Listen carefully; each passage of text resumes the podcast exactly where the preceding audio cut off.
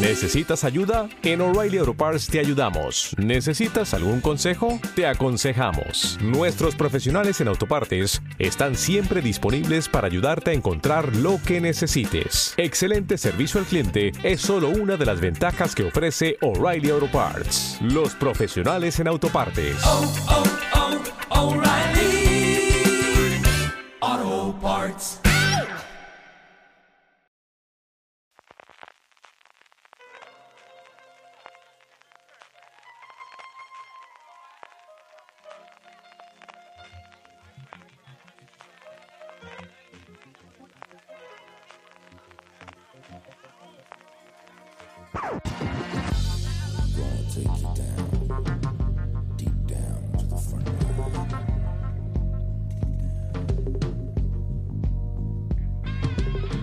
Bienvenidos a Top, el programa de fuera de series donde hacemos estas listas relacionadas con el mundo de las series de televisión que tanto nos gustan. Hoy seguimos con las series ambientadas en distintos momentos históricos y si la semana pasada hablábamos de las series históricas ambientadas en los siglos XX y XXI, ahora retrocedemos un poquito más atrás y le toca el turno a la Edad Media y a la Edad Moderna. Como sabéis, soy CJ Navas y en este programa volvemos a contar con Francis Arrabal. Francis, ¿cómo estamos? Pues con muchas ganas de hablar de series históricas, CJ. Segundo top ya, ¿eh? No, nos está cundiendo el tema. Sí, sí, la verdad es que al final hacer los huecos, sin más de uno, como podéis adivinar, tendremos después. Con, eh, en este también, como comentaba antes, tenemos a don Juan Galonce. Juan, ¿cómo estamos? Pues nada, es que la historia para mucho, ¿no? Entonces tenemos material de sobra para, para charlar un buen rato. Pues muy buenas tardes, muy bien. Al menos dos y yo creo que tres o cuatro podemos sacar de aquí.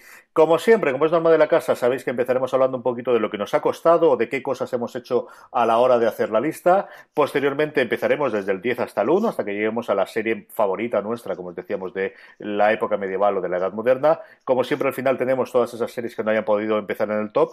Empezamos desde el principio. Francis, ¿cuánto te ha costado hacer la lista eh, en esta ocasión? Y sobre todo comparada con la del top de la semana pasada. Pues en cantidad de series mm, no mucho. He hecho el filtro más o menos rápido, como suele pasar las 3, 4, 5 primeras posiciones lo tenía bastante claro. Luego, eh, las 5 últimas posiciones y las que me he dejado fuera ha estado bastante más reñido. Y como se ha creado CJ bastante polémica, porque puse The Wire en el top de las series históricas a mitad del siglo XX-XXI, me han dado con cuidado a la hora de diferenciar entre series ambientadas en un hecho histórico concreto y series que son de época. Advierto que he metido alguna que es de época y no corresponde a un hecho histórico concreto, ¿eh? pero la mayoría de las que me apetecían me las he dejado fuera. Así que son históricas, históricas. ¿eh? Pero, Todo esto pero- ha pasado.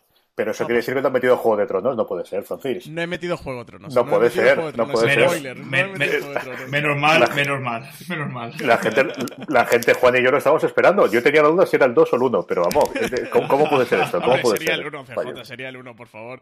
Pero, pero me lo dejo fuera. Como me han regañado por lo de Guayar, he cedido ante la presión de, del- de- de España, del, del pueblo. Es un hereje, es un hereje, de verdad. Don Juan Galonce, ¿cómo ha sido la cosa en, en tu caso? Pues a mí me ha resultado fácil, la verdad.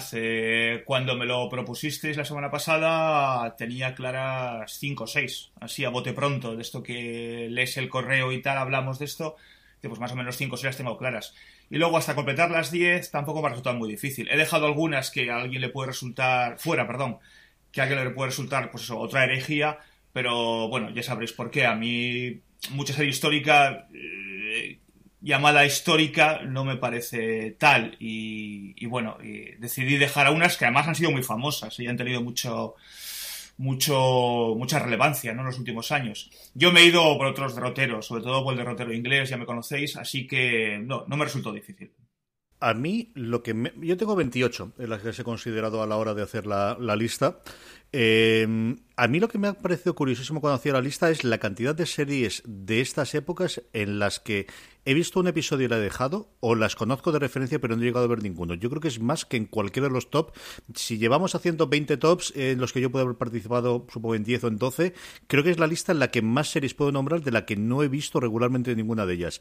Y no es por falta de ganas, porque además estoy viendo ahora todas las que he dejado fuera precisamente por porque no he visto demasiado y digo, leche, si es que me apetece más de la mitad. Pero bueno, en fin, esto es lo que, lo que tiene una cosa curiosísima, es la primera vez que me ocurre. Mm, Para esto sirven también los top CJ, ¿Sí? para poner deber a los demás y ponerse deberes uno mismo. Sí, sí, el problema es sacar el tiempo a partir de aquí, pero sí, es una cosa curiosísima la cantidad y, y alguna de ellas, de verdad, con muchísimas, muchísimas ganas de verla. Alguna, por cierto, que seguro que aparece en la, en la lista de, de Juan y supongo que también alguna en la, en la tuya, Francis. Vamos, como siempre, empezamos por el 10. Francis, ¿cuál es tu décima serie favorita de todos los tiempos, medieval o de la Edad Moderna? Pues mi décima posición es una serie un tanto extraña, por eso la he colocado la última. Por aquello de, eh, vaya que algún oyente de Forest Series se la viera muy arriba, se lanzara y luego dijera, Francis, ¿qué me has metido aquí? Es de verdad un- una cosa muy extraña. Se llama The Hollow Crown, es una serie de, mm, de la BBC, una serie británica que tuvo dos temporadas. La primera temporada creo que son cuatro episodios y la segunda tercera. Y lo que hacía era adaptar las tetralogías históricas de, de Shakespeare. La primera temporada, si no recuerdo mal, la adaptaba Ricardo II, Enrique IV y Enrique, y Enrique V.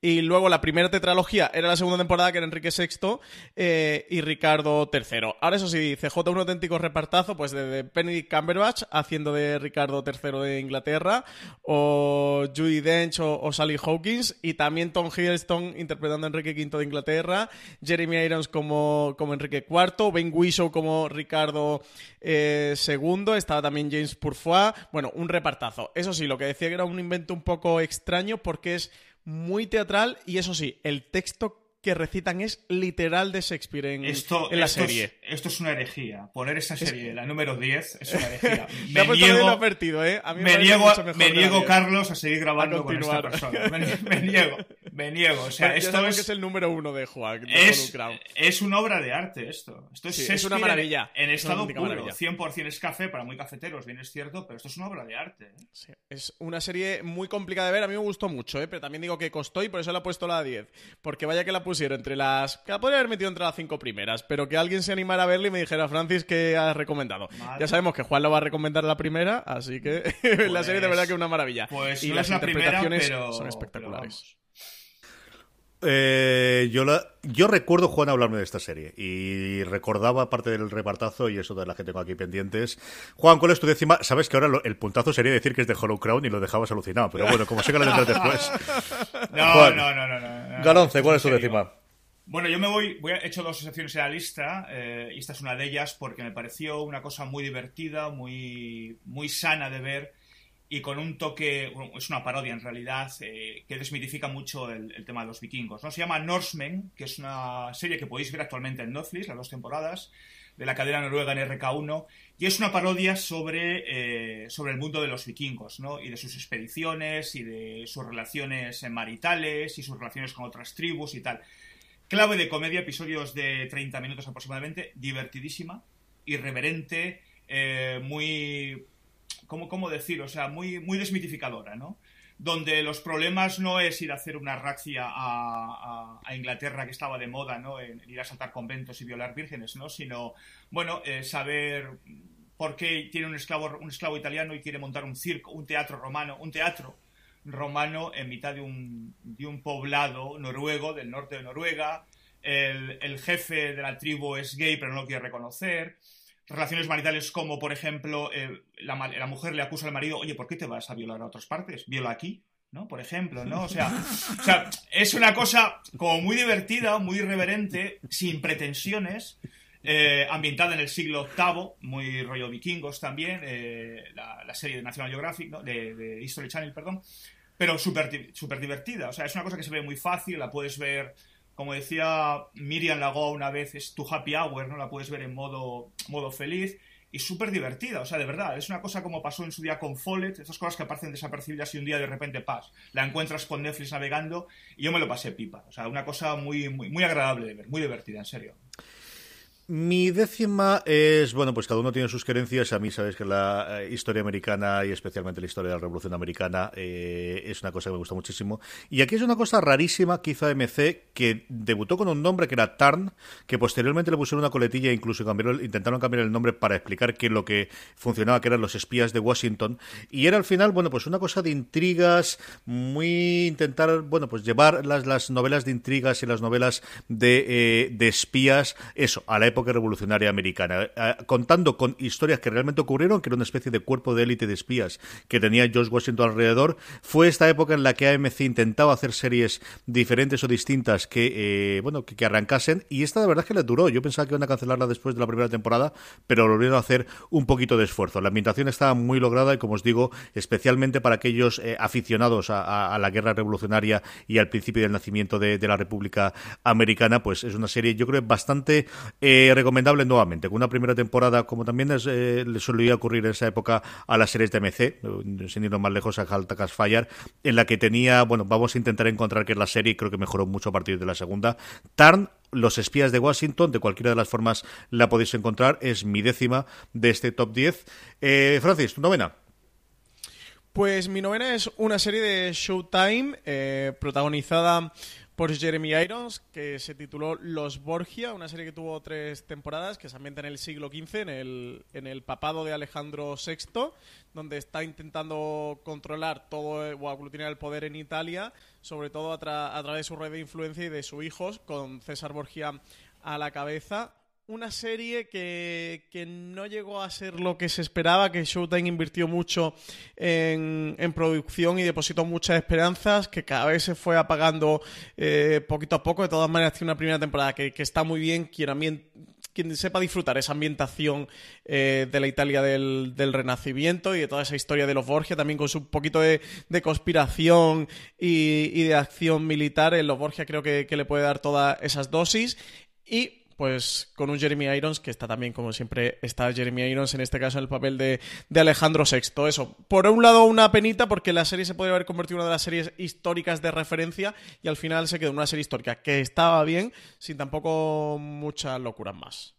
Esta es una de las que contaba yo antes, que he oído hablar de ella, recuerdo todo hablarme de ella y que no he visto absolutamente nada. Juan. Yo sí la, yo sí la he visto, sí, es una muy buena serie, también está en mi top. ¿eh? Vamos con tu novena entonces.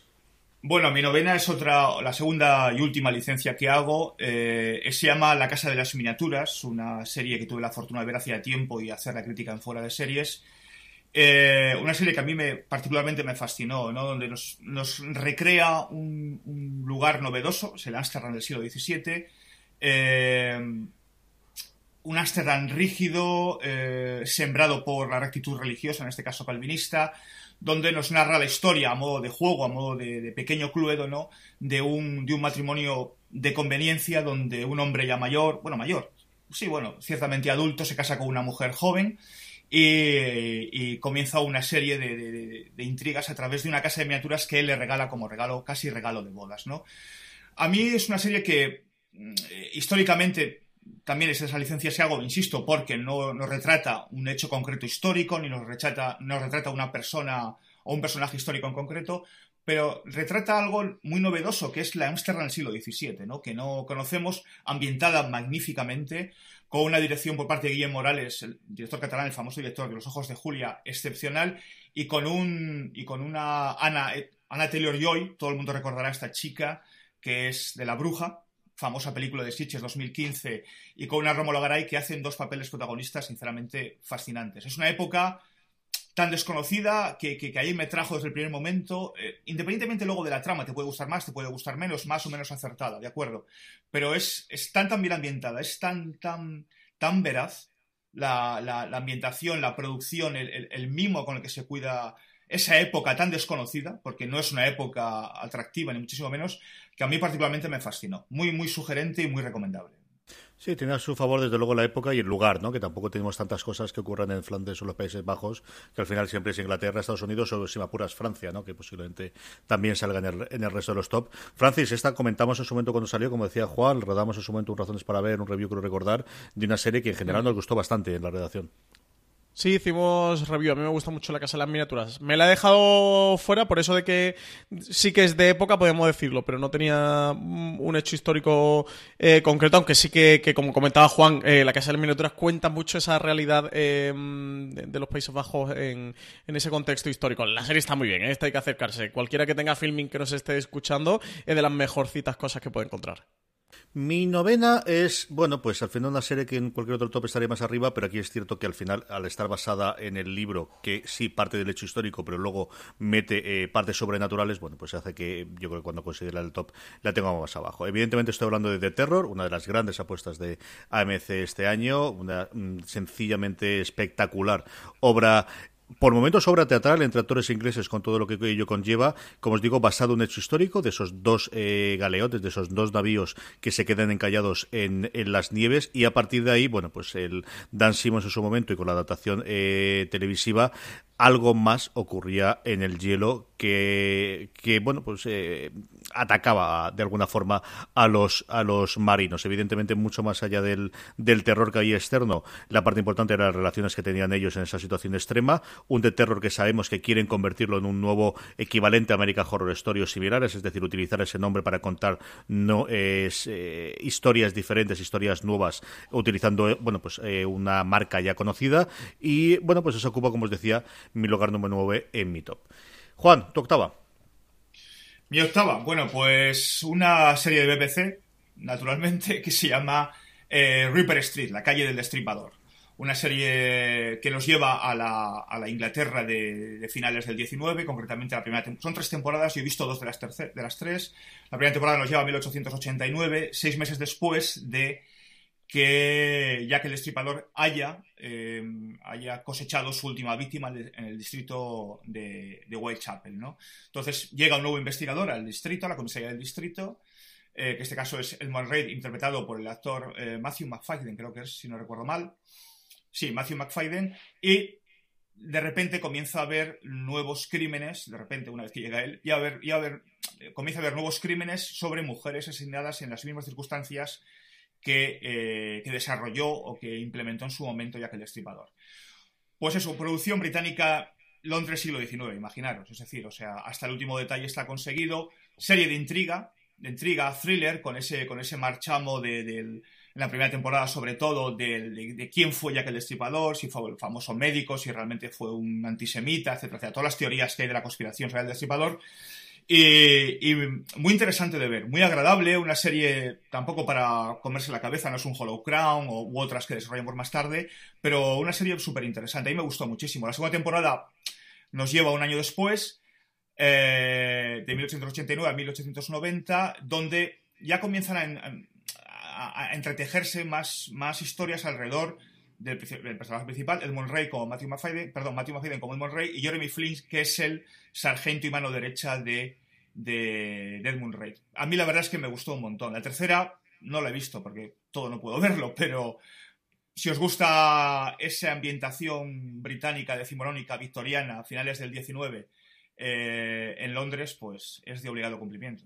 A mí se me había olvidado por completo esta serie. Y la vi las dos primeras temporadas igual que tuvo a ti y me entretuve mucho, especialmente la primera. Yo creo que es una muy buena serie de presentación de personajes. La segunda tiene momentos, pero, pero yo creo que se les notaba mucho el bajón de, bueno, pues al final no tienes, no tienes la potencia que tenías de antagonista en la primera. Pero sí, sí, de verdad que me disfruté bastante, me divirtió mucho esta y no me acordaba de ella ya. En fin, don Francis Arrabal, ¿cuál es tu siguiente serie? Mi octava posición es Black Sails, una serie que fue, entre comillas, una precuela, eh, por llamarlo de alguna manera, una precuela espiritual de, de, la novela La Isla del Tesoro de Robert Louis Stevenson. La serie transcurre unos 20 años antes de los sucesos eh, de la novela y aquí, bueno, pues sigue las aventuras de John Silver, de cómo conoce al, al capitán Flynn y de todo lo que ocurre en esas Islas Antillas en torno a la piratería a comienzos del, del siglo XVIII una serie que para los que les gusten los piratas, ya os digo que es imprescindible. Estaba por ahí Michael Bay como productor ejecutivo, así que está todo muy bien recreado y no escatiman en, en dineros. Eh, contó con, en la dirección a veces con Neil Marshall, que es uno de los grandes eh, directores que hay en serie de televisión. Y bueno, fue la gran apuesta de Stars, donde Stars se gastó los cuartos que dejó de gastarse en Spartacus cuando la serie acabó. Fue su gran apuesta, no, no le funcionó tan bien como, como debería haber funcionado. Tampoco tuvo tanto seguimiento la serie que, que acabó con una cuarta temporada. Y de verdad recomendarlo. Si os gusta el tema piratas, en general o en el audiovisual, Black Sails creo que lo vaya a pasar muy bien. De guion, en la primera temporada suele ser más flojita, luego va creciendo poquito a poco, con, conforme los personajes los van desarrollando y vas teniendo más conocimiento de ello y, y- y de cómo van desenvolviéndose las tramas. Pero sobre todo a nivel de producción es una serie que está muy, muy, muy, muy bien. Mi octava es una serie que comenté ya en el anterior top y es El Ministerio del Tiempo. Y evidentemente se la conté en el, an- en el Esto es anterior. trampa, ¿eh? Esto es trampa, No, ¿eh? no lo es porque, ¿sabes? ¿Te lo vas a meter en todos los top o qué? Había, había un episodio Pues- que se pues en sí. esa época, sin Pues- ninguna duda. Y sabéis que además mi episodio favorito del Ministerio del Tiempo es el primero de la segunda temporada, ese episodio sobre el Cid, interpretado por Sergio Peris Mencheta, y evidentemente no podía dejar de meterla. Pues eso, ¿qué vamos a hablar del Ministerio del Tiempo a estas alturas que no sepáis ya? Si no os habéis acercado, acercaros de nuevo, a ver si tenemos. Sabéis que tenéis continuación las tramas en dos cómics que han publicado posteriormente, eh, a ver qué ocurre con la licencia. Yo creo que en algún momento dado se retomará de una forma o de otra, y en las novelas también, que se me ha olvidado, por cierto, en las novelas y los libros que hay, incluido el maravilloso, de, de- maravillosamente editado que coordinó y escribió en parte o en su totalidad con, con las entrevistas con Chicas Cajosa, es una verdadera delicia y como os digo, mi episodio favorito es precisamente con el Cid Campeador, así que no podía dejar de estar en mi top de series medievales. Eh, Hemos sido engañados, ¿eh, CJ? no, no, no, no, no, no. O sea, en fin, yo no pongo de guayar. Aquí las cosas son como son. O sea, ¿A quién la zumbó el anterior? ¿A mí o a ti? Pues por algo será. Por algo Te, será. te voy a provocar una revolución en el grupo de Telegram y en Twitter. Vamos con el este. Nos queda todavía un montón más, pero es el momento de hacer la primera pausa para nuestro patrocinador de la semana, que mira por dónde es Vikingos en TNT. Vikingos regresa a TNT con la segunda parte de la quinta temporada, que nos trae nuevas batallas y la lucha entre hermanos por el trono. La primera parte de la quinta temporada terminó con la coronación de un nuevo rey en Kattegat, el despiadado Ivar sin huesos. Por ello, Bjorn, Lagertha y Uve se vieron obligados a huir y a forjar nuevas alianzas para poder recuperar lo que consideran suyo. Una nueva era oscura de violencia y destrucción en la que los viejos enemigos se convertirán en nuevos aliados. Puede que los locos hereden la tierra. Nadie olvidará jamás a Ibar sin huesos. Ahora prepárate para lo que va a llegar. Vikingos en TNT. Odín ha escuchado tus súplicas. El lunes 3 de diciembre a las 22.15 horas, estreno de la segunda parte de la quinta temporada de Vikingos en TNT. Para no perderte ningún detalle, disfruta ya mismo de la primera parte de la temporada 5 en el servicio bajo demanda de tu operador. Estamos de vuelta, don Juan Galonce, tu séptima entrada en el top. Pues una miniserie británica eh, titulada Wolf Hall. No sé si os acordáis de ella. Que nos narra la historia, nos lleva a una historia de seis episodios sobre la- el auge, caída de Thomas Cromwell y sus vicisitudes. El padre del famoso Cromwell, por cierto, Oliver Cromwell, y sus padre o tío, no recuerdo muy bien. Pero bueno, padre o tío del famoso Oliver Cromwell y sus vicisitudes en la corte de Enrique VIII en el primer tercio del, del siglo XVI. Una miniserie, pues como también diría, que me gusta mucho esa expresión de Francis, ¿no? Del café para muy cafeteros, porque te tiene que gustar mucho, primero, la época, ¿no? Pues primer tercio del siglo XVI, eh, la corte de Enrique VIII, que fue una corte pues muy atribulada, muy truculenta, todos conocemos la historia de Enrique VIII, lo díscolo y lo caprichoso que era, y sin embargo, a pesar de que nos, narra esa historia, la, verdadera, la verdadera historia en sí, lo que realmente es atractivo es las tribulaciones de- del- del Wolf Hall, ¿no? de, de Thomas, Thomas Cromwell como consejero y como en realidad superviviente, porque es una demostración de cómo se puede llegar a sobrevivir en los entornos más adversos posibles, incluso el entorno adverso de su propio, de su propio monarca, de, de Enrique VIII, ¿no? Una serie mm, para ver, como digo siempre en estos casos, eh, no después de comer, no con la siesta, es una serie para verla muy despejado, con un café, donde hay un guion fascinante a cargo, y me vais a permitir que tire de chuleta porque no me acuerdo muy bien, que es el autor de una de las mejores películas de espía del último año, que es El Topo. Y si me permitís, recupero el nombre del, Era- del guionista Peter Strauhan. Sí, es el guionista también del Topo y Muñeco de Nieve más reciente, pero el Topo que es una de las mejores películas de espías de los últimos años. Y con un Mark Rylance como Tom Cowell que está inconmensurable. O sea, bueno, Mark Rylance es un actor famosísimo en Inglaterra y sobre todo que proviene de la inagotable cantera de teatro, ¿no? Del, del- del teatro inglés, ¿no? Eh, bueno, histórica 100%, eh, dura, es densa, no es una serie fácil, lo reconozco, pero para mí es resultó fascinante. Además, tuve también la suerte de hacer la crítica en fuera de series. Esta está seguro que aparecía en tu top y no la tengo fuera porque no he empezado a verla. He tenido dos o tres arranques, pero una serie que creo que a mi mujer le podía gustar y pues ahí la tenemos. A ver si algún día de esto me pongo con ella. Esto es lo que ocurre. Francis, ¿cuál es tu séptima?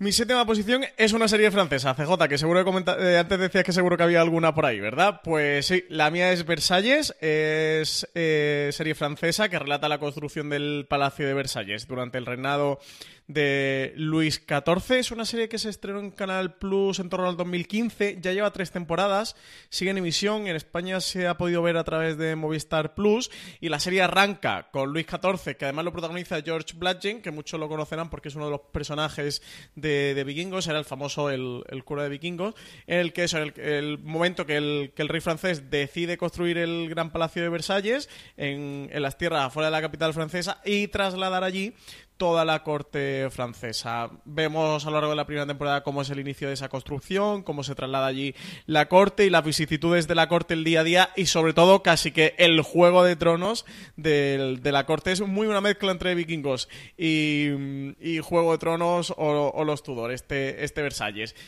Yo tenía muchas ganas de verla desde que se estrenó y cuando la trajo Movistar Plus en su primera temporada, eh, pero no llegué a ponerme con ella. Hice la catetada de que estuve en el Palacio de, Versalles y cuando volví de, un viaje a París de estar en el Palacio de Versalles dije, venga, ahora es el momento de ponerme con la serie que me apetece seguir viendo Versalles. Muy cateto. Eh, me puse a verla. eh, la primera temporada me gustó mucho, me sorprendió y enganché con la segunda temporada que también estaba disponible. Justo creo que además en- a la semana, dos semanas de terminarla, estrenaba Movistar Plus la segunda temporada y, y viéndola. No me he puesto con la tercera, tengo pendiente retomarla, pero de verdad que la serie está a la altura. ¿eh? Para aquellos que digan, oye, una serie francesa, esto, mm, ¿qué tal puede estar? La producción es alucinante, a la altura de cualquier producción de la BBC o norteamericana. De hecho, tiene mm, en, en BBC se emitió, ¿eh? allí en el Reino Unido BBC llegó a emitirla. De verdad que la producción está a la altura. George Bludgeon como Luis XIV está muy bien. El personaje también que interpreta al hermano, a Felipe I de Orleans, es otro de los grandes actores que hay en la serie. Bueno, y es el retrato de, de- esa corte, de, de todas las intrigas palaciegas que había. Así que a quien le guste, además de querer ver Versalles, que sale precioso y espectacular, pues recomendarle esta serie, que está disponible en Movistar Plus. No sé si estará la tercera. Eh, lo que sí que estoy seguro es que las dos primeras temporadas están disponibles en Netflix. Mi séptima es posiblemente la más rara de las todas las que tengo en la lista y es, bueno, de una, forma una, la que ejemplifica todas las series victorianas que también hace la, BBC y especialmente las series de mujeres victorianas, ¿no? Que en mi casa se ven muchísimo, Lorena había visto muchísimas todas las que llegan a España y luego yo tuve una época como durante dos o tres años antes de que llegasen las plataformas de streaming y cuando no se estrenaba tanto aquí, de comprar paquetes enteros de DVD de series británicas en Amazon Inglaterra o cuando ya se podían comprar aquí en Amazon España y miniserie que salía, miniserie que traía. Y de todas ellas, yo con la que me quedo es mi recomendación, la que está en el puesto número 7, que es una serie que se llama Lark Rise to Candleford, que son dos ciudades, dos pueblecitos, donde la protagonista de la serie, que es una chiquilla a finales del siglo XIX, se traslada a vivir, desde Lark Rise hasta Candleford, donde está su tía, que es una mujer muy revolucionaria muy chapalante para su tiempo, que es la jefa de la oficina postal. Es una serie de esos grandes olvidados siempre de la historia, de cómo vivía el pueblo en la época victoriana, al finales del XIX, una serie muy de personajes, muy de circunstancias, pues como os podéis imaginar, ¿no? De, de lo que ocurre con los matrimonios, de lo que ocurre con el dolor, de lo que ocurre a nivel de la iglesia, de los chismorroteos, que, de los simoteos que hay dentro de la, de la propia, del propio, de los distintos pueblos, de cómo llegan las noticias, de cómo llegan las grandes noticias de las ciudades meses, incluso en algunas ocasiones tarde. Es una serie que yo disfruté mucho viendo al lado de mi mujer y como os digo, de alguna forma ejemplifica todas las, quizás las más conocidas, ¿no? De adaptaciones de las hermanas Bronte o de Jane Austen y del resto, pero sobre todo porque yo creo que es una cosa que no se conoce tanto, que es fácil encontrarla en DVD. Fueron cuatro temporadas de 10 episodios, más de lo que habitualmente son las series británicas. Lark Rise to Candleford, el escrito sabéis que lo tenéis siempre en foreseries.com cuando tengamos la entrada para que sepáis exactamente cómo, cómo se escribe. Es una serie de la que yo guardo muy, muy buen recuerdo y quería al menos una de esta temática poder comentar aquí en el top. Señor Calonce, su sexta. Pues mi sexta ya la habéis mencionado, creo que la ha mencionado Francis, que son los Borgia. Eh, la serie que en su día produjo, bueno, productor y creadores, ¿no? Neil Jordan y Michael Hiss, este último a la sazón, productor más tarde y creador de Vikingos.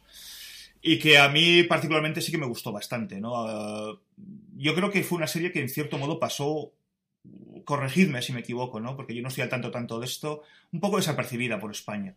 No sé, yo creo Sí. que pasó un poco sin pena ni gloria, ¿no? O Quitando sea, un poquito no- el estreno, quizás, ¿no? Porque tenía a Jeremy Irons y sí que fue potente. Y es una historia apasionante porque al final es, es, el- es la, dinastía de dos papas eh, de origen aragonés y valenciano que llegan a Roma y logran mediante un verdadero juego de tronos, sí que es un juego de tronos, hacerse con el poder. El poder de, no solo de, de- de ser la cabeza visible de, de toda una religión, la religión eh, cristiana, ¿no? sino del, del, del poder estatal. No hay que olvidar que en esa época el Vaticano era un Estado, ¿no? propiamente dicho. ¿no? A mí me gustó muchísimo. Yo reconozco que, que igual soy de los pocos a los cuales le atrajo de una manera más, más vehemente, por, por- también porque es una época que me apasiona, que es el Renacimiento y fundamentalmente el Renacimiento italiano. Y yo la veo muy recomendable. No sé si actualmente estará disponible en algún sitio, estará en DVD o... Yo lo desconozco esto, pero no me importaría, porque yo no la tengo, volver a verla. ¿eh? Pero, Juan, ¿no crees que se vuelve un poquito culebronesca al final de la primera temporada y en la segunda y la tercera se entrega totalmente al, Pero- al pero- culebrón? Porque, bueno, sí. puede ir inherente un poquito en este tipo de series. ¿eh? Mí- Versalles también tiene un poquito de, Pero- de esas alcobas Vers- y de esas Vers- fricciones. Vers- Versalles tiene mm, culebrón desde minuto uno. Yo vi la primera temporada y me aburrí soberanamente, por ejemplo. O sea, quiero decir que en este tipo de series, salvando excepciones muy puntuales o cuando son miniseries que acotan muchísimo la narración, al final, cuando quieres estirar el chicle o quieres mm, sacar otra temporada y tal, yo creo que caes inevitablemente en el juego este de telenovela. Vamos, por lo menos yo lo veo así, ¿no? Lo que pasa es que, claro, luego entra en juego pues, pues la subjetividad del gusto, ¿no? A mí es una época que me fascina. Me gusta mucho más el Renacimiento italiano, que me parece una época con millones de posibilidades, más, por ejemplo, que la época de, de- de- la época modernista, en este caso, de, de- la Francia de los Borbones, ¿no? Es decir, o sea, pero bueno, esto ya es una cuestión de gustos, ojo. Pero yo creo que sí, inevitablemente se cae en este, en este punto telenovesco, ¿no? No sé vosotros cómo lo veis. A mí es eso, a mí es lo que me fue sacando cada vez un poquito más de lo Borgia. Y me la vi completa, ¿eh? porque a mí también es una historia que me fascina, el renacimiento italiano y la historia de los Borgia y, y de Alejandro Borgia me, me parece fascinante, pero, pero creo que eso que se termina cayendo porque cada vez se entrega un poquito más al culebrón y a historias de amor y a historias de alcoba.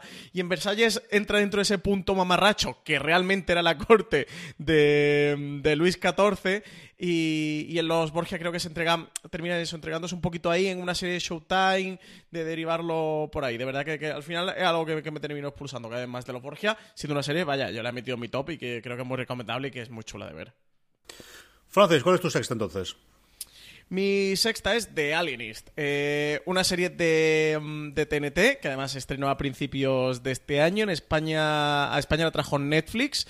Es una serie que se ambienta. em, es finales del 18, ¿no? Aproximadamente. eh, bueno, perdón, del Finales del 19, 19. eso, finales, finales del, del 19, en el que seguimos al doctor Laszlo Kreisler era, eh, que es un investigador que junto con un comisario de, policía, pues están eh, llevando a cabo descubriendo una nueva mm, disciplina de, la psicología para, para encontrar asesinos en serie. Es casi, eh, comentábamos en el top de serie ambiental del siglo XX-XXI que Manhunt una Bomber era prácticamente la precuela espiritual de Mindhunter, pues de Alienist lo sería de, Man- de Mindhunter y de Manhunt una Bomber. Aquí eso, están desarrollando una, una disciplina estos alienistas eh, para, para poder descubrir y pillar a asesinos en serie. En este caso está ambientado en la ciudad de, de Nueva York. La serie está creada por Kari Fukunaga y tiene como protagonistas a Luke Evans, a Daniel Brühl y a Dakota Fanning era. Eh, es una serie con un reparto fantástico y también con una producción alucinante. El Nueva York de este, de este inicio del siglo XIX también luce de una manera maravillosa.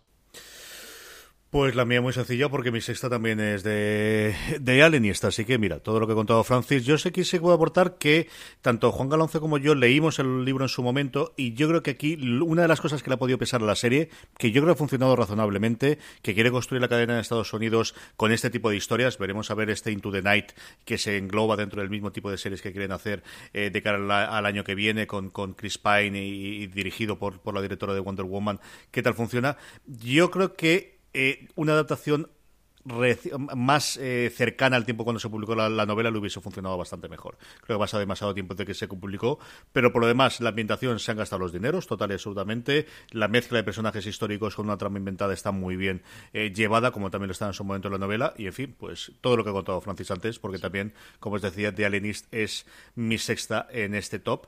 Estamos juntos en el Por cierto, CJ, que es miniserie de 10 episodios, pero que va a tener una segunda temporada, ¿eh? que le dieron una segunda temporada que se titula Angel of Darkness, que era una, la segunda novela ¿no? que, publicó el autor. La continuación de The Alienist, por decirlo de alguna manera. Sí, al final, bueno, pues yo creo que si les funcionaba bien tenían todo. No sé cuántos más llegó a publicar Carren en, el, en, el, en, este universo, pero se veía claramente que podían estirar de ahí y tener, tener pues, eh, series recurrentes o tener más temporadas adaptando las distintas novelas. Don Juan Galonce, que ya hemos pasado el Ecuador, vamos con tu quinta. Pues aquí os voy a sorprender porque es de Alienist. Fijaos. Madre mía, pleno, ¿eh? sí, bueno, eh, que ya no puedo poco contar, ¿no? Y si alguien quiere leer, pues la crítica está en fuera de series en la página web, ¿no? A mí, bueno, ya lo ha comentado Carlos en tu momento, lo has comentado tú, Francis. Yo leí la novela porque en su día, hace ya 20 años, Carlos, quizás. Sí, sí, es que fue justo en el cambio. No, sabría decirte si fue un poquito antes de los 2000 o un poquito después de los 2000, pero recuerdo que fue por ahí. O me dijo, tienes que leer esta novela y tal. Yo no sabía quién era Caleb Carr, no lo tenía en el radar y tal. Leí la novela y me, y me fascinó, porque la novela es fascinante, sin duda. Y cuando salió la oportunidad de hacer, ver la serie y verla, hacer la crítica, pues yo encantado de la vida. ese...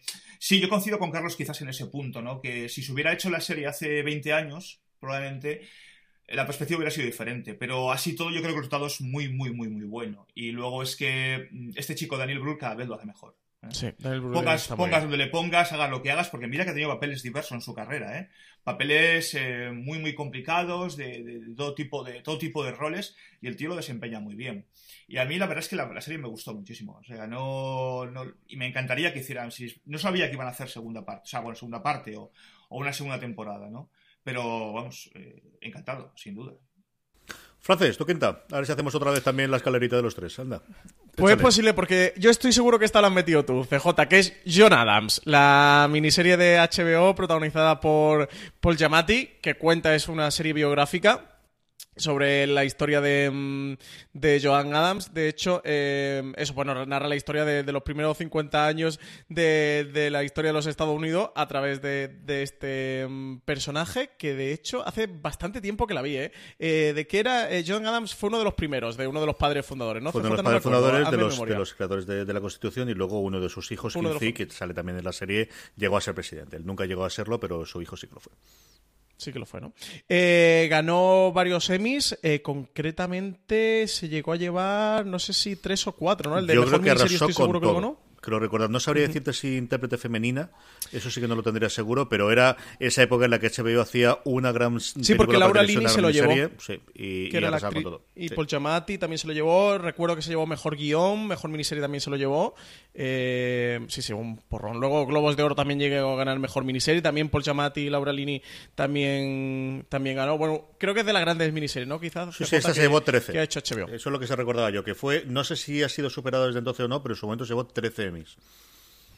Estaba Tom Hanks como productor ejecutivo de la serie y el director era Tom Hooper, ¿eh? Así que con estas credenciales, oyente de fuera de series, tenéis que poneros con John Adams si no la habéis visto.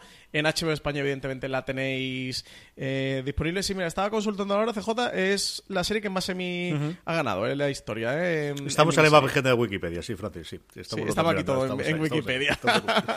Lo que me ha ganado con 13, 13 Emmys. Nada más y, y nada más. Así que nada, ahí tenéis John Adams, protagonista protagonizada por Paul Giamatti. Sí, señor, grandísima, grandísima miniserie.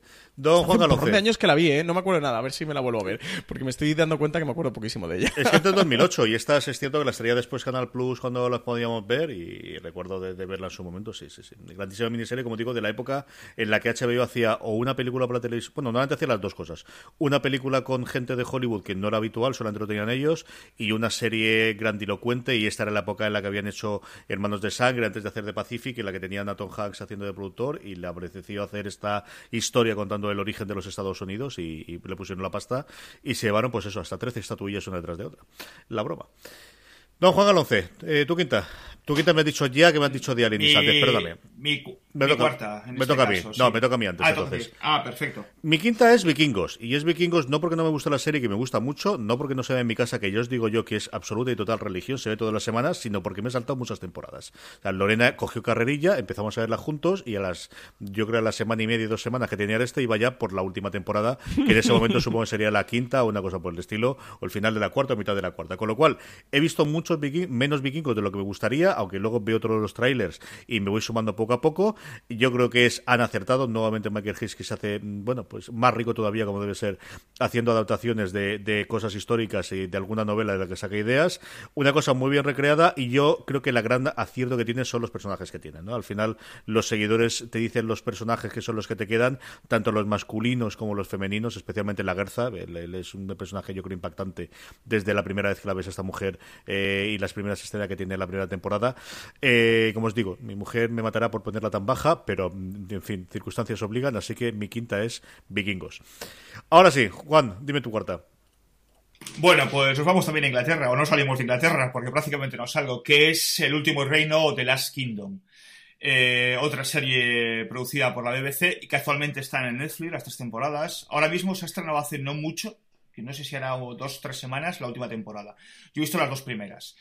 Eh, bueno, la historia nos lleva a la Inglaterra del siglo IX, finales del siglo IX, donde Inglaterra, tal y como la conocemos hoy, no existía, sino estaba desmembrada en un montón de reinos pequeñitos, Wessex, Mercia, Northumbria, East Anglia, etcétera, etcétera, y donde los, los daneses eh, ocupan una gran parte, o una parte, mejor dicho, de la, una parte de la parte septentrional de la isla y se dedican constantemente a hacer razzias e incursiones y a saquear con el objeto de colonizar eh, la Inglaterra restante, ¿no? Bueno, la historia nos lleva a, a un, a un lord, a- en este caso Uhtred de Beubenburg, que es una, una ciudad que ya no existe, histórica pero que ya no existe, que eh, es despojado desde pequeño de, su, de sus posesiones, como, como lord inglés, como noble inglés, y que transita, es medio adoptado por los daneses y, y también medio adoptado por un padre que le hace, por un padre, por un, perdón, por un sacerdote, por un prior, que le pone bajo el auspicio de Alfredo el Grande, que es el gran eh, inspirador de la unión de toda Inglaterra para unificar por un lado el país y para expulsar definitivamente a los daneses por otro. Bueno, a- mucha gente la comparó en su momento con Juego de Tronos. Se parece a Juego de Tronos como un huevo una castaña, no se parece en nada, ¿no? Literalmente, es decir... Bueno, pero- llevan espadas, ¿no, Juan? Sí, Digo llevan yo. espadas, sí, sí, pero bueno. Todos llevan espadas. Pero Juego, Juego de Tronos es algo. es- es- es- no tiene nada de histórico, ¿no? Simplemente es una ficción de brujería y, y espada, ¿no? Bueno, es, es una producción mucho más modesta, como podéis imaginar, naturalmente. Pero tiene ese marchamo de, vera- de veracidad, de, de- de- de realismo que a mí me gusta, ¿no? La gente se ensucia, la gente sangra, la gente pelea como Dios manda, o sea, aquí no hay, no hay atrexos ni hay, ni hay cromazos. Y para mí el descubrimiento de todo, aparte tiene un, tiene un, tiene un elenco de secundarios, pero que hacen cosas interesantes como Ian Hart, como Hauer, también aparece, eh, como Jason Fleming, y el, el principal protagonista, que es Alexander Draymond, es un chaval que yo no conocía hasta ahora. Muy feo, me muy feo. tío- Hay que decir que es un tío muy feo. es un tío guapísimo, porque las cosas son como son, y, y además el chico lo hace bien, sinceramente. Está muy bien. Y ahí me, me- me gusta mucho eso. Las dos primeras temporadas no han caído en el rollo que hablábamos antes telenovesco, ¿no? Porque ya, estos son conflictos y Juego de Tronos, nunca mejor dicho, entre estos pequeños reinos, ¿no? Que todos más o menos están emparentados por líneas de sucesión y matrimonios convenido- eh, convenidos, etcétera, y eh, las disputas con los invasores daneses, ¿no? Pero la tercera no lo sé, pero las dos primeras no ha caído en este, ese rollo de, telenovela que- que- que es tan como, como tan seductor y en el que se incurre muchas veces, ¿no? Eh, bueno, si os gusta la historia y la historia del medievo y una historia contada con, con bastante realismo, es una, una serie que no os podéis perder. Insisto, la tenéis en Netflix ya la las tres temporadas. ¿eh? Yo ayer vi el primero de la tercera. Porque Lorena la sigue Ah. habitualmente, descubrió que había nuevos episodios y mm, le dijo, bueno, ya la veré, no, no, ponla, ponla, ¿cómo vas a ver si no has visto ninguna de las dos? No te preocupes, tira para adelante y voy a verla. Vi el primero de la tercera, cuando tenía que hacer este top dije, al menos, porque la tenía apuntada y quería ver de qué funcionaba. Hay un personaje femenino en la tercera temporada que es brutal. O sea, hablaba antes de la Guerza, este es una cosa pero qué barbaridad, qué barbaridad lo de los ojos del primer episodio, pero señora, pero pero por favor, qué, qué entrada, qué entrada de personaje, hacía tiempo que no vi una No cosa tan cafre. No, no lo he visto, la, la veré, la veré la tercera temporada sin duda porque a mí me gustó mucho. Cuando vea la entrada de la señora con los ojos del pobre desgraciado que había, me cuentas el invento. Vaya, Vale. vaya, vaya animalada. Don Francisco Arrabal, ¿cuál es tu cuarta? Pues Vikingos, CJ, mi cuarta es, es Vikingos. eh, serie que también tengo pendiente de volver a recuperar porque me quedé entre la tercera y cuarta. Me quedé a lo largo de la cuarta, creo, al principio de, mm, de la cuarta temporada. Que además TNT estrena ahora la segunda parte de la quinta temporada. El, el lunes 3 de diciembre, o sea, este, este próximo lunes. Así que a ver si aprovecho y me pongo con ella. Y bueno, ya lo habéis comentado todo. Serie original del, del canal Historia, de History Channel, eh, que aquí en España se puede ver a través de, de TNT. Creación de Michael Hurst, que es el famoso creador de Los Tudor. Y no mucho más, pues, pues, pues qué fantástica, que está, que está muy bien Vikingos. Es que a nivel de producción y, y a nivel de acción y de recreación, a mí siempre me, me ha fascinado la, la producción y la ambientación que tiene mm, Vikingos y lo bien siempre que han sabido llevar las tramas, que a lo tonto, a lo tonto, a lo tonto, porque hicieron esto de dividir eh, a partir de la cuarta temporada, eh, hacer 20 episodios y ponerle como cuarta A y cuarta B, Sí, pero que cada una tiene bien. 10 episodios, o sea que realmente la quinta mm, B o quinta segunda parte es ya la séptima temporada realmente. ¿eh? Eh, lo que pasa es eso, que hicieron poner eh, A y B, pero cada una es de 10 episodios. Y tiene una sexta confirmada de 20 episodios. O sea que mm, si la dividiéramos en 10 episodios, que es lo que realmente son eh, las temporadas, ya va a tener 9 temporadas. Sí, es, es alucinante cómo ha aguantado y esta no, no tiene pinta de, de- de que flagee ni las audiencias ni el seguimiento. Nosotros lo que hemos publicado fuera de series ha funcionado extraordinariamente bien, ¿no? Como cosa anecdótica la que serie podemos contar. Sí, ha funcionado muy, muy bien.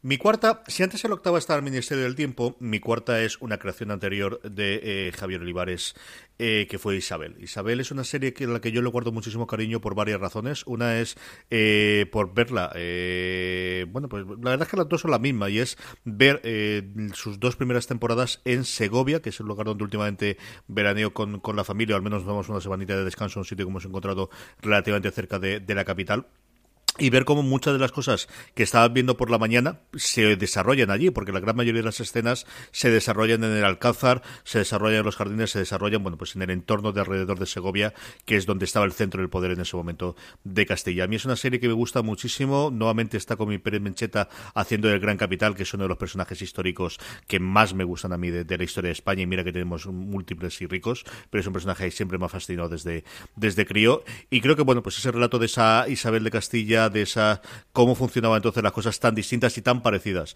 a la época actual, porque al final el poder es el poder y las intrigas son las intrigas y las puñaladas traperas siguen siendo puñaladas traperas. Gracias a Dios ahora las puñaladas suelen ser en la gran mayoría de los casos más eh, más filosóficas que, que directamente con el con el puñal y matando a la gente. Pero eh, cómo no hemos cambiado tanto, o por un lado sí hemos cambiado, y bueno, pues esa unificación o esa creación de la España moderna que nos lleváis a ver. A mí es una serie de verdad que disfruté muchísimo ese verano de hace dos años viéndola porque me sumé muy tarde a ella, viéndola, como os digo, en, en ese entorno de Segovia y luego acabando de verla ya en Alicante. Y una serie que recuerdo muchas veces cada verano cuando me acerco por allí y cuando visito el Alcázar, que lo hago siempre que puedo, y cuando visito toda la parte eh, eh, pequeña, eh, bueno, eh, de- del centro de, de Segovia, incluido esa iglesia donde allá lo coronaron, porque la catedral todavía no estaba construida. Entonces, no la coronaron ahí, sino una iglesita pequeña que está en la, en la Plaza Mayor. Es una cosa que, que tengo, como os digo, mucho cariño. Y luego la serie, de verdad, que está muy, muy, muy, muy, muy bien. Creo que muy bien construida, con ese cariño y ese mismo que le da Javier a las construcciones históricas, que al final, bueno, pues no deja de ser eh, alguien eh, con conocimiento de historia, que, es lo que se dedicaba antes de hacer series de televisión. Y si no la habéis visto y tenéis esa de Buff, una serie española, o Buff, una serie sobre reyes españoles, al menos acercaros a los primeros episodios. Es fácil encontrarla en la web de televisión española, ha estado en varias plataformas también simultáneamente, Movistar Plus la tenía en su momento, no sé si Netflix también es posible que incluso la tenga. Acercaros a ver Isabel, que yo creo vale mucho la pena. Eh, estamos nada, ya en nuestro podio, ya nos queda el 3, 2 o 1, como decía el clásico. Antes de eso, damos las gracias a nuestro segundo patrocinador, que es The Oath en AXN. AXN estrena The Oath, la serie sobre la cultura de las pandillas producida por el rapero 50 Cent y con Sean Bean como protagonista. The Oath presenta a la peligrosa banda de los Ravens, cuyo líder, Tom Hammond, se encuentra en prisión. Mientras tanto, los hijos de Hammond toman el mando de la banda en las calles. Aunque el grupo intenta actuar dentro de los límites de la moralidad, por encima de todo deben proteger a los suyos y defenderlos de las amenazas de las bandas rivales y de las operaciones encubiertas del FBI.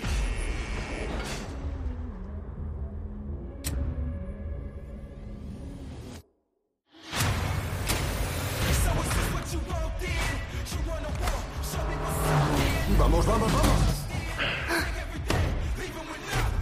¿Estás conmigo o no? Prepárate para la guerra que ha comenzado. Quiero una compensación. Que venga a por mí. ¿Quieres ponernos a todos en peligro? Dios.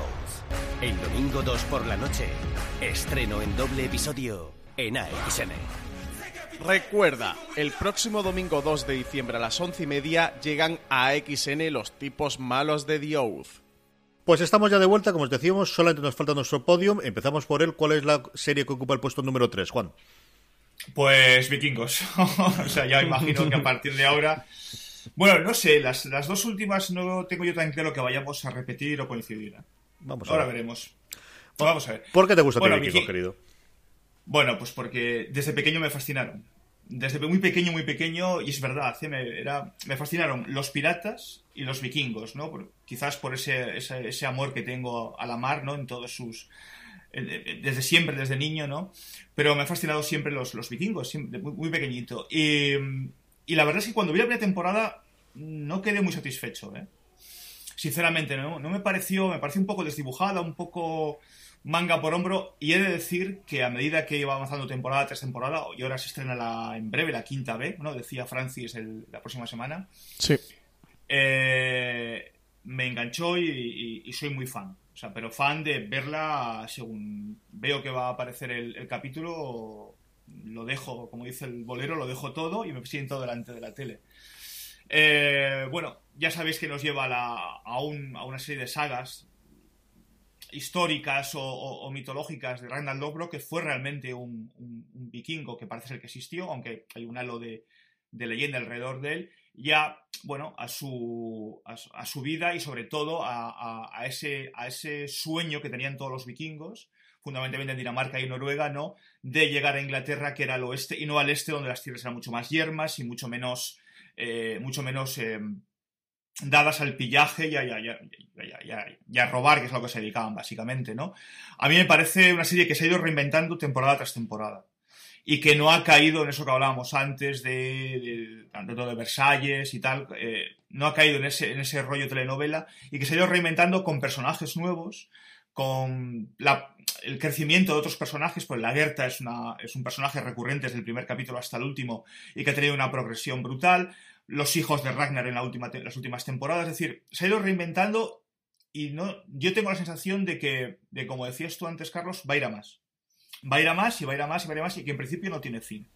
Y a mí Es que eso me... han, han sabido seguir insuflándole un poquito de aire fresco, ¿no? Seguir renovando eso con personajes y nuevas tramas y Coño, ir eh, evolucionando siempre, no, no quedarse final- en el mismo sitio. El matar a Ragnar, o sea, llegar a un momento... Ojo, matas a cuidado, Juan. Ojo, cuidado lo que va a decir a partir de Ah, ahora. Bueno, pues, o sea, pero esto ya ha pasado hace años, y no porque fuera el siglo IX, sino porque ha pasado ya hace un par de años en las temporadas de, de la, de la serie. O sea, fue un punto de inflexión que nadie esperaba y que quizás ahí causó cierto, cierto recelo por decir, bueno, ¿qué va a pasar ahora sin Ragnar, no? Y además con un personaje secundario como Rolo, que además lo, lo dejan un poco apartado de, la de las historias principales. Y sin embargo, se han reinventado con los hijos de Ragnar. Y ahí ha sido mucho más atractivo, ¿no? O sea, me parece fascinante. Francis, tu tercera. Pues mi tercera es Wolf Hall, esa serie que Juan misericordiamente ha puesto tan abajo en su top, una serie de la ABC dirigida por Peter Kosminski, eh, que estaba de- de- detrás de la producción de, mm, de esta serie, eh, protagonizada por Mark Rylance como Thomas Cromwell, que Claire Foy estaba por ahí como Ana Bolena, Damian Lewis estaba como Enrique VIII, incluso Tom Holland, el, el Spider-Man actual estaba ahí también. Eh, bueno, pues ya habéis comentado un poquito sobre este de Wolf Hall. A mí de la, sabéis que es de las series que, más me gusta, de la serie histórica que más me gusta de los últimos años. Una serie de 2015 que en España está disponible en Filming, así que si tenéis Filming la podéis ver. Y eso, bueno, pues que cuenta la vida de, de Thomas Cromwell en la corte de Enrique VIII. En la, que, en la que él entra a formar parte como secretario de Enrique VIII después de, morir Thomas More, que era el, el secretario hasta, hasta ese momento. De verdad que os invito a que os acerquéis. Es una miniserie de una temporada, son solo seis episodios y son seis horas de, de verdad de, joya televisiva. Y creo que incluso de todas las, las series de mi top, os tuviera que decir poneos con una, o diría que, que os pongáis con este Wolf Hall, porque es que se ve tan rápido y es una de esas joyitas que hay por ahí en la televisión, que a España llegó un poco tarde, que, que Filming sí que la tiene disponible, así que os invito a que os pongáis con ella, de verdad que, que es una auténtica gozada. Mi tercera es una serie que estuve tentado en su momento de ponerla en el top anterior, pero yo siempre la he sentido como que perteneció en época anterior y es cierto que está justo ahí en el borde. La serie comienza en 1900 exacto, que es The Nick. Esta serie que iba a ser una serie para HBO, pero que finalmente fue a Cinemax. La primera incursión que tuvo Steven Soderbergh en los distintos momentos en los que ha dejado el cine, porque lo ha dejado, este se ha retirado como los grandes del rock, ¿no? Se retira como cinco o seis Sí, veces. tres o a cuatro lo largo de veces, su vida. por lo menos. Y, se ha ido a hacer televisión.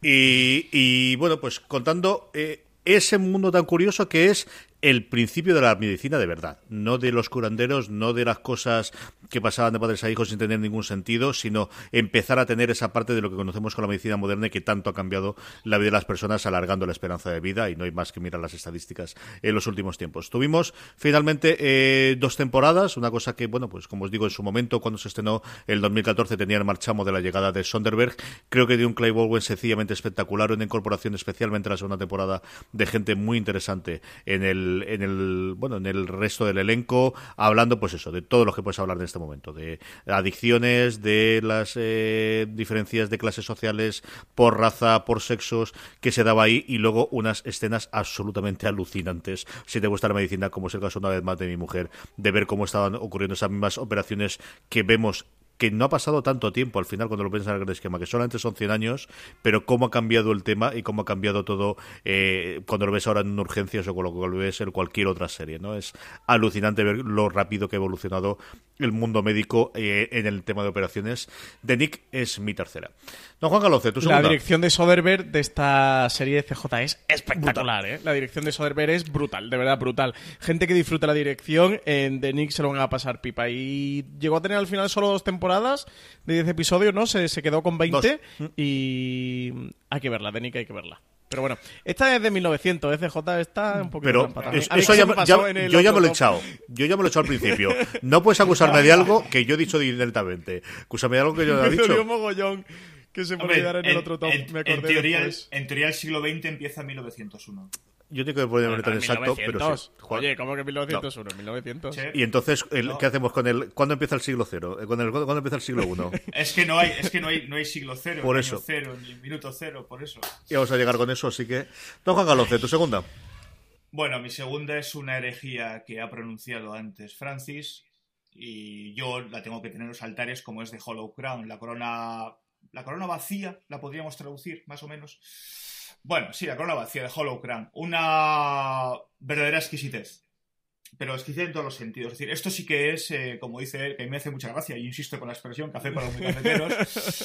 Es que lo es es, que- ¿eh? esta es la es definición que- pura y dura. Es que yo estuve leyendo cuando vi las. cuando me- me informé sobre la serie, me la, la vi por casualidad y tal, empecé a ver y tal. Me estuve informando sobre ella y es que el texto prácticamente es íntegramente original.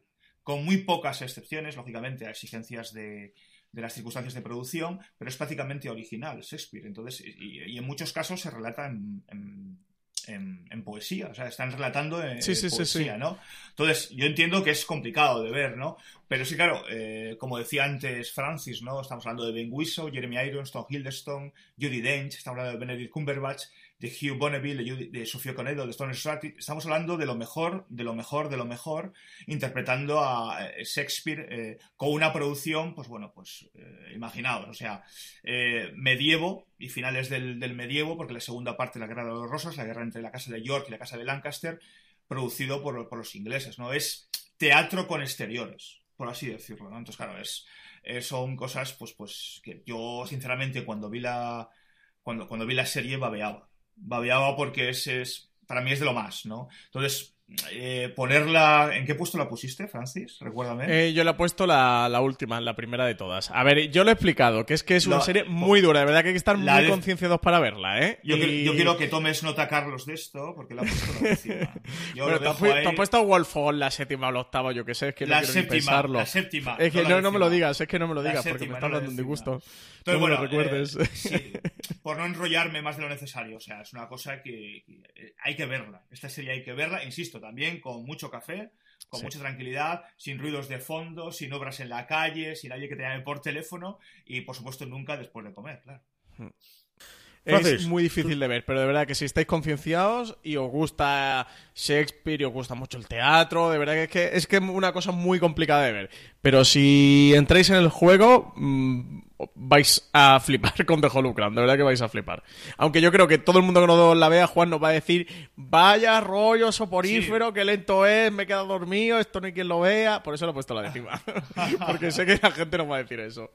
Eh, CJ, mi segunda posición es pues ni más ni menos que Deadwood, la serie creada por David Milch, serie de HBO que tuvo tres temporadas, solo tres temporadas. ¿Cómo me duele decir esto que tuvo solo tres temporadas? Que se emitió entre el 2004 y 2006 y que, bueno, este sí que narra la, entre comillas, ¿eh? O aparecen por ahí personajes históricos eh, como fueron Calamity Jane o, o Wyatt Earp o Al Swearingen, que, y esa parte sí que, la tiene histórica, pero vaya, básicamente lo, que narra o el tema principal de la serie era cómo se organizaban las primeras, los primeros poblados, las primeras civilizaciones en, en el western y este en el caso de Deadwood en búsqueda del, del oro, del, del preciado oro. A partir de ahí la serie desarrolla todos los temas eh, sobre la fundación de los Estados Unidos, fundacionales o la colonización de, mm, de Estados Unidos y la organización de, de esa nueva sociedad que está emergiendo. La serie se ambienta es casi finales del siglo XIX, sobre el 1870, más o menos, cuando, cuando se dieron lugar todos estos personajes y cuando se empezó a establecer el, el campamento de Deadwood y una gozada. Mm, Para mí lo mejor que se ha hecho de western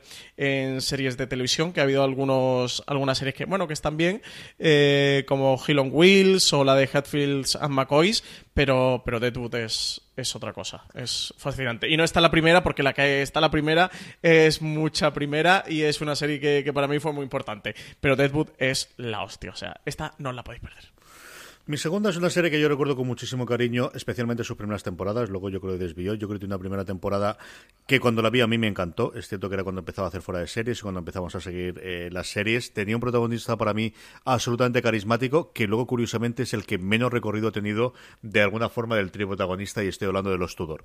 A mí me fascinaba Jonathan Rhys-Meyer, al cual, bueno, pues yo creo que lecciones ya no solamente interpretativas, sino de alcohol y de bebidas y de comportamiento, yo creo que lo ha llevado a alguien que podría ser un- haber sido una absoluta y total estrella de Hollywood, haberse quedado como en el camino, cosa totalmente contraria a lo que ha ocurrido el que hacía de su amigo del alma, que era Charles Blandon, un, bueno, pues ahora multifacético Henry Cavill, al que vemos dentro de nada en The Witcher y que hemos visto recientemente como eh, Superman, y sobre todo y absolutamente una mujer de la que yo me enamoré perdidamente cuando vi esta serie, que era Natalie Dormer, haciendo de esa Ana Bolena como jamás había visto yo en televisión, que se quedaba totalmente con la pantalla cada vez que salía con esa sonrisa suya y que luego lo hemos visto en un montón de cosas más recientemente en Juego de Tronos y que va a hacer esa adaptación de la vida de Vivian Leigh que comentábamos no hace demasiado tiempo en Fuera de Series, es alguien a la que le seguiré yo siempre toda su carrera. Los Tudor, como os dijo, especialmente la primera temporada es una serie que a mí me fascinó. Hay mucha gente, eh, especialmente a lo que le gusta la parte histórica, yo recuerdo a Javier Olivares en un curso que estoy con él, ponerla a parir de lo que le cabreaba las licencias históricas, pero creo que fuese, bueno, el momento en el que si entras en el juego y aceptas que aquí lo que estamos haciendo es sí una recreación histórica, pero sobre todo una serie que se mantenga por separado, eh, algo que Hirsch, que es el, yo creo la primera gran serie que tuvo, ha hecho posteriormente en todo el resto de, las adaptaciones, eh, entras. Como os digo yo, especialmente la primera es una temporada que me encantó, está todo el mundo espectacular. No quiero olvidarme de María Dol Kennedy, que hacía de una Catalina de Aragón nuevamente muy distinta de la que yo siempre había leído en los libros de historia, la que entendías mucho mejor en, en viendo en esta serie, o al menos a mí me gustó muchísimo. Los Tudor es la que ocupa en el segundo lugar de, mi top 10. Y ahora sí, vamos con la primera. Don Juan Alonce, ¿cuál es la serie de esta época, de la serie medieval y de edad moderna preferida tuya?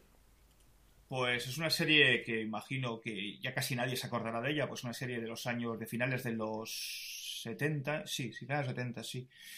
Que en España la han repuesto varias veces y que a mí de pequeño me traumatizó. Pero me traumatizó, ¿eh? de verdad, o sea, y lo, lo- lo sigo, sigo recordando una escena cuando, cuando me propusisteis hacer el, el programa y tal, la sigo recordando y además es mi, mi- mi número uno. Y se llama Raíces. Mira que sabía que esta le ibas a poner tú. Sí, de, bueno, de, de- ABC del año, del año 77, pero aquí en España se, yo creo que fueron dos o tres años más tarde cuando se, cuando se puso en televisión.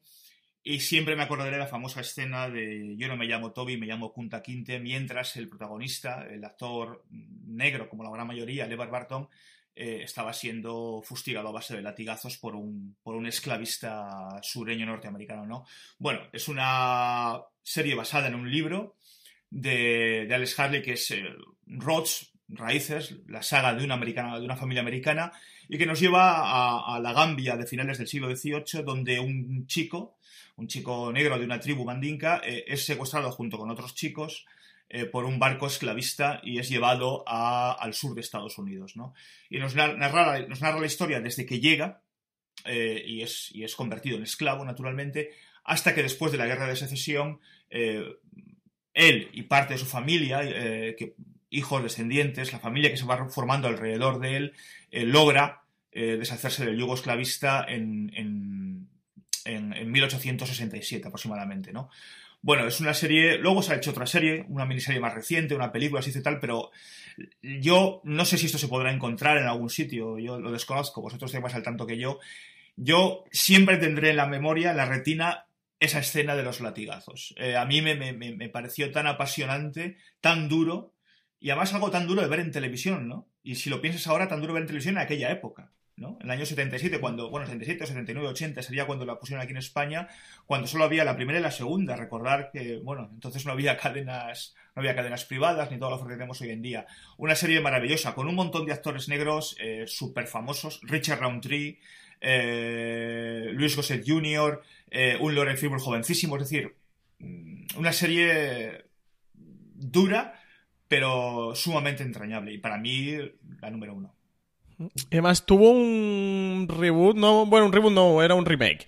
Eh, Una- una en Canal Historia. tuvo, sí. En Canal- sí, lo hizo Canal Historia History Channel en 2016, pero que no funcionó nada bien. De hecho, se quedó en una temporada, ¿no? No, no llegó a continuar. Yo creo que se funcionó muy bien, pero que se había configurado desde el principio, era una miniserie. Raíces, la original, fue un exitazo absoluto en Estados Unidos, pero también aquí en España. Y es una serie que la generación de mi padre y de Juan recuerdan y que todo el mundo sigue hablando de ella. Mi padre me sigue hablando de esta serie muchas veces, Juan. Sí, sí, es que, bueno, o sea, es que se aunó, se aunó lo más granado de, de- de los actores de color en aquella época, los actores de aquella época, incluso el, uno de los, de los, además se prestó prácticamente gratis, según pude leer, eh, se prestó a hacer la música Quincy Jones, que entonces ya era una estrella de la producción en, en Estados Unidos. O sea, entonces, es que la historia es verdaderamente fascinante y es una historia que entronca con los eh, con la familia original de él, de la- del escritor, ¿no? Que entronca, no saben si, o sea, a ver si me explico bien. Él considera que parte de, la- de esa historia que él crea eh, proviene, que es ficción naturalmente, proviene de una historia que le contaban sus abuelos, de una familia a su vez de esclavos que procedió del África Occidental. Entonces, siempre queda ese, esa, ese gusanillo de saber si realmente eh, no, no- no es la misma familia, naturalmente, pero hasta dónde llegaría eh, ese, ese pasado esclavista del autor del libro. ¿no? Es, es una cosa muy, muy bonita. Ahora que dices lo de Quincy Jones, que no se me escape, si no habéis visto el documental Quincy, hecho por su hija Rashida. Jones, en Netflix tenéis que verlo, ¿eh? Es alucinante y no, no os cuento nada porque es una cosa para que os encontréis viéndolo. Francis, ¿cuál es tu serie favorita de la Edad Media y Moderna? Pues Los Tudor, CJ, es Los Tudor, la serie que, que narra el reinado de Enrique VIII de Inglaterra, eh, encarnado por Jonathan Rhys Meyers, como te comentabas, con Henry Cavill, con Natalie Dormer, también estaba Sam Neill, que era el cardenal Thomas Wolsey, y bueno, un auténtico repartazo, una serie que tuvo cuatro temporadas, eh, que yo me lo pasé pipa viéndolo y mm, una serie que se emitió en torno a 2007, ¿no? 2007-2008, que aquí en España se vio a través de, de Canal Plus. Yo la estuve viendo en emisión con- conforme la iban eh, emitiendo en aquel momento y bueno, es una serie para mí fascinante. Como tú dices, DJ, has comentado lo de Javier Olivares, que sí que se toman algunas licencias históricas, pero es una serie de verdad de lo más disfrutable, con una producción maravillosa en el que Jonathan Rhys Meyer estaba en el, en el punto álgido de su carrera con Enrique VIII y que luego al final no, no ha conseguido ¿no? Eh, terminar de, de cuadrar papeles. Hizo aquella fallida de Drácula también con... Era con Ujú. Showtime, ¿no? La de Drácula. Sí. No, con NBC. No, Sí. Fallida no, fallida no. Es un delito. Desastrosa. Fue un delito, un delito. En algunos países vas a la cárcel por eso. Y, y que no ha llegado. Tuvo aquel, la de Match Point con Woody Allen, que a mí es una película que, que sí me gusta mm, Sí. mucho. Y que, que no sé si estaba como haciendo el papel de los Tudor. Estaba en aquel momento, fue después de acabar los Tudor. Sí que había empezado en cualquier caso, ¿eh? Eh, con los Tudor. Pero que, que no ha conseguido convertirse en esa estrella como si lo consiguió eso Natalie Dormer o, o, por ejemplo, Henry Cavill. Pero bueno, eh, me parece una auténtica, una, serie imprescindible si hablamos de series históricas ambientadas en la Edad Media o la Edad Moderna.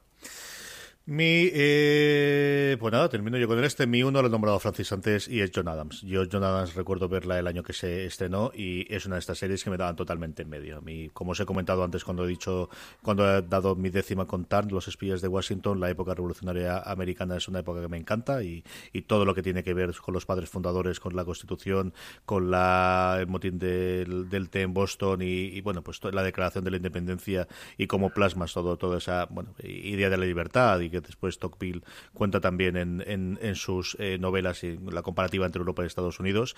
Y es que John Adams es, pues lo que os comentaba antes cuando hablaba Francis, es la miniserie que el HBO decidió ese año gastarse el dinero como si no costase y hace una regresión en la que además están contando su historia. Narra esos primeros 50 años de, creación de la nueva república, está interpretada de una forma absoluta y totalmente soberbia por todo el mundo, pero especialmente Yamati es lo que a mí me, me- descubrió a él y a partir de ahí cualquier cosa en la que salga por Yamati la veo simplemente por lo que fue en John Adams. Es una maravilla que tenéis disponible en HBO, eh, además lo he mirado, en HBO España la tenéis y la podéis ver eh, para uno de estos días, sea para el puente hora de diciembre, sea de cara a Navidad, sobre todo desde luego aquellos que seáis amantes de la, de la historia americana, no la podéis perder, es una de las grandes, grandes, yo creo junto con Hermanos de Sangre, las dos grandes miniseries a mi modo de ver que haya hecho HBO en, en sus tiempos. Y con esto hemos terminado el top. No, no hemos terminado porque sabéis que tenemos nuestra serie que nos lleva quedado en el tintero, muchas cosas más. Antes de eso, hacemos una pausa, la última, para nuestro último patrocinador, Guaco de Paramount Network. Paramount Network trae en exclusiva a España Waco, la miniserie basada en hechos reales que cuenta el enfrentamiento entre el FBI, la ATF y el grupo liderado por el profeta David Koresh. En 1993, en las afueras de la ciudad de Waco, en Texas, tuvo lugar un asedio de 51 días que acabó convirtiéndose en uno de los sucesos más importantes de la década en Estados Unidos. Waco nos cuenta la historia de esta mediática masacre desde dos puntos de vista contrapuestos, el del agente del FBI Gary Noesner, interpretado por Michael Shannon, y el del líder y profeta David Koresh, encarnado por Taylor Kitsch. Tanques, helicópteros y soldados, ¿por qué? Cuanta más fuerza apliques a una situación, más probable es que encuentres resistencia. Cuando los ejércitos de Babilonia vengan a nuestra puerta para derramar nuestra sangre.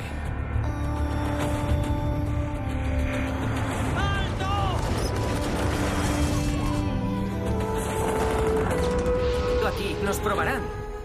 En mente, cuerpo y espíritu. No te pierdas el estreno de Waco en doble episodio el próximo lunes 3 de diciembre a las 22.15 horas en Paramount Network. Y cada lunes a la misma hora, dos nuevos episodios. Ya hemos vuelto, como comentábamos, teníamos 10, pero teníamos realmente muchas más, ¿verdad, Juan? ¿Tenías alguna más por ahí en el tintero? Sí, pues eh, Isabel, Carlos, eh, Norte y Sur, ¿os acordáis de Norte y Sur? Sí, señor. Yo no, Sí, Juan, yo no. Tú es que eres, eres, muy joven, eres un hereje, eres un hereje. Eh, ¿Qué más? Algunas que habéis mencionado. Por ejemplo, yo nada si no la he visto. Y probablemente me Pues a ti te encantaría, ¿eh, Juan? A ti te Sí, va a sí, fascinar. pero yo Es tu deber de que Sí. te llevas de hoy, porque te va a fascinar. no he encontrado una aplicación en el iPhone que me dé más horas al cabo del día. Entonces, la busco, pero no, no la, no la cuelgan. Eh, ¿Qué más? Tengo, tengo alguna más por ahí. Em, The White Queen, que no está mal, aunque, bueno, es, es un poco desafortunada la segunda temporada sobre todo. Eh, No sé, tenía varias. Eh, pero bueno, el Ministerio del Tiempo también la sopesé, pero bueno, como la mencionamos el otro día, aunque también es cierto el argumento que ha dado Carlos, es decir, al final abarca toda la, abarca todo, no, abarca toda la historia de, de- de España, con lo cual le puedes en- la puedes emplazar en Sí, cualquier. hombre. Sí, cuando hagamos una de ciencia ficción lo metéis también en el futuro. No, que No, sabes que no es ciencia ficción, que sabes Claro, que es una serie de vosotros la aventuras. metéis también. Vosotros Yo no, la metéis yo- también. yo no la he metido, pero porque la di por sentado por, por la otra vez, ¿no? Por no buscar. Pero sí, también la sopesé. No sé, alguna más se me queda en el tintero. Por ejemplo, yo los Tudor no la he visto. Entonces no, no puedo. Yo Marco Polo vi la primera temporada y me aburrí tanto. Tanto, o sea, tanto en la corte de Kublai Khan, digo, pero bueno, esto, esto, esto Que te quitó la gana de ver los Tudor. O sea, o sea, lo emocionante de Marco Polo no es lo que pasa en la corte de Kublai Khan, lo emocionante son los viajes. y la riqueza de, de- de los libros que nos ha legado son los viajes, no lo que pasa en la corte de Kublai Khan. A mí es una cosa que me atrae como muy al pairo, ¿sabes? Entonces, eh, no sé, eh, y me la recomendó encarecidamente tu hermano, Carlos. Me dijo, tienes que ver. Mi hermano pero a mi hermano le fascina el personaje de Kublai Khan.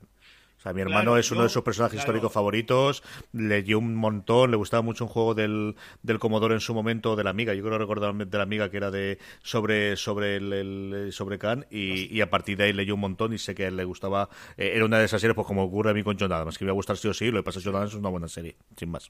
y Benedict Wong, que hace de Kublai Khan en Marco Polo, hace muy buen personaje. ¿eh? El- Luego- tiene, tiene mucho carisma el personaje de, de Kublai Sí, Khan en la serie. Versalles también vi la primera temporada, ya te digo, me aburrí soberanamente. O sea, entonces, además, el protagonista de Versalles, el- ese es uno de los secundarios que, que salen vikingos en primera, primera, segunda y tercera temporada y tal. Y me pareció como un Luis XIV como muy descafeinado. Además, es un Luis XIV.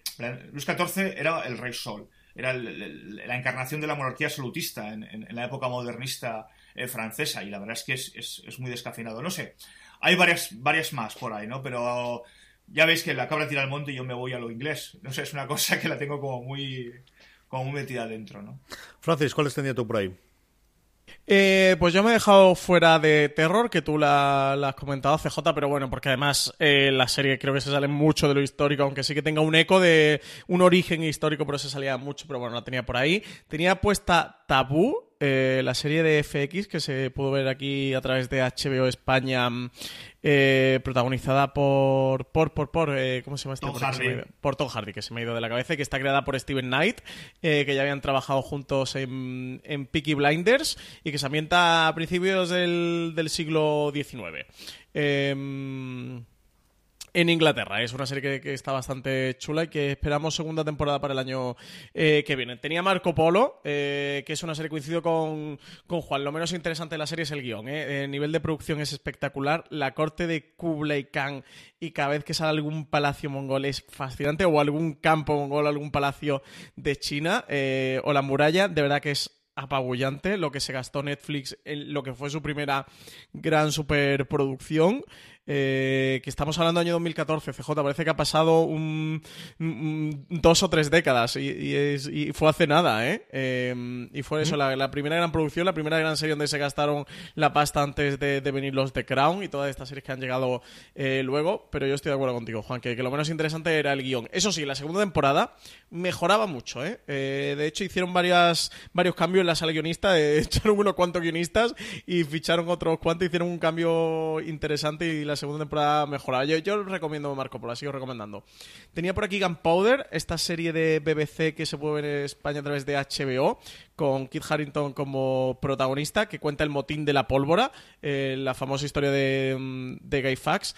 Sí, y de hecho el personaje de Kit Harrington, que es el protagonista, no es no es Guy Fawkes, sino el mm, eh, a ver, eh, lo estoy buscando en Wikipedia, no, no voy a engañar. Eh, Robert Catsby, que, que fue el, el- el líder y el ideólogo de, mm, del- de la conspiración de, de la pólvora, en el que coincide que Harrington es como un descendiente de estos de tatara, tatara, tatara, tatara, nieto, pero por lo visto está emparentado eh, en el árbol genealógico con, con Robert Catsby. Eh, he apuntado también, pero bueno, está también un poco así colateral, más de época, pero es más sobrenatural que otra cosa, que es Penny Dreadful, pero sí que retrata ese Londres victoriano. Y había apuntado Isabel, la serie de Javier Olivares en Radio y Televisión Española, que cuenta la, vida de Isabel. Yo tenía Tabú y Marco Polo, que me extrañaba que Francis no lo metiese en el top 10, y esta si hubiese te- tenido que apostar, yo creo que hubiese estado ahí.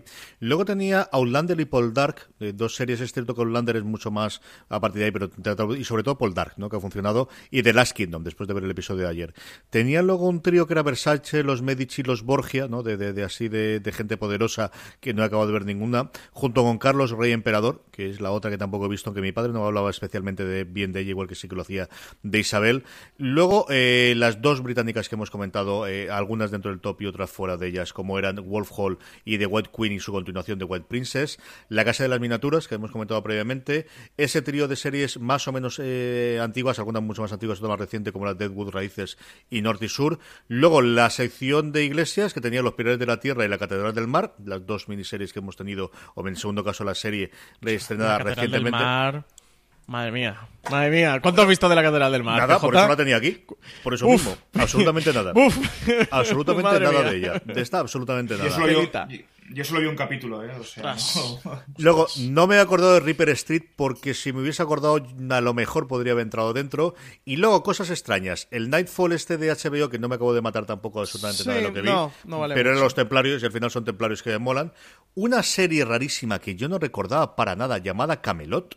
Que estrenó Showtime en el primer momento del. Perdóname, que estrenó Starz en los primeros momentos con Eva Green. eh, una cosa rarísima, rarísima. Solo duró una temporada con un Arturo que tenía una pinta del el pobre. eh, eran mucho mejor los secundarios que, que, los, que los personajes. Yo no recuerdo que esta serie llegase a España. Solamente he podido ver el tráiler. Es una cosa curiosísima. Mezclando, bueno, pues las leyendas artúricas con algunas cosas raras. Y luego, por momentos, si me acuerdo un momento cuando Juan ha hablado de, de Norsemen, de la parte divertida, por la víbora negra, por Blackadder, que tenía varias de Ah. las de las temporadas, y es cierto que al final es más un divertimento, una cosa graciosa en esa época, pero no quería dejar de, de nombrarla porque es una serie divertidísima, divertidísima de Rowan Atkinson, que si no habéis visto nunca, especialmente las primeras temporadas, las que son en la, en la historia antigua, en la historia medieval y en la historia eh, eh, moderna eh, británica, son sencillamente deliciosas. Es una Eh, de CJ Camelot era esta. Esta era de Michael Hirst, ¿no? Puede el ser. creador de los Tudor. Es que me suena. Yo no la ¿no? conozco. Me suena de Fíjate. Michael Hirst. Es Cuando una cosa de, extrañísima, extrañísima, extrañísima, extrañísima, que yo no recuerdo que se hubiese eh, estrenado en España, que a lo mejor la Yo tendría que Canal Plus en Plus sí esa que la época. trajo, ¿eh? Yo creo que sí que la trajo Canal Plus en su momento. Sí Pues me suena, ¿eh? Me suena el. Arturo como tal era Jamie Camper Bower, que yo creo que no ha hecho absolutamente nada más, pero el resto de los, de los secundarios de verdad que era una cosa curiosísima. Y luego los personajes, lo como digo, estaba Eva Green haciendo de Morgana, como no, estaba Joseph Fiennes haciendo de Merlín, estaba de verdad eh, eh, Claire Forlani haciendo la reina Ingrain, es una cosa curiosísima de secundarios.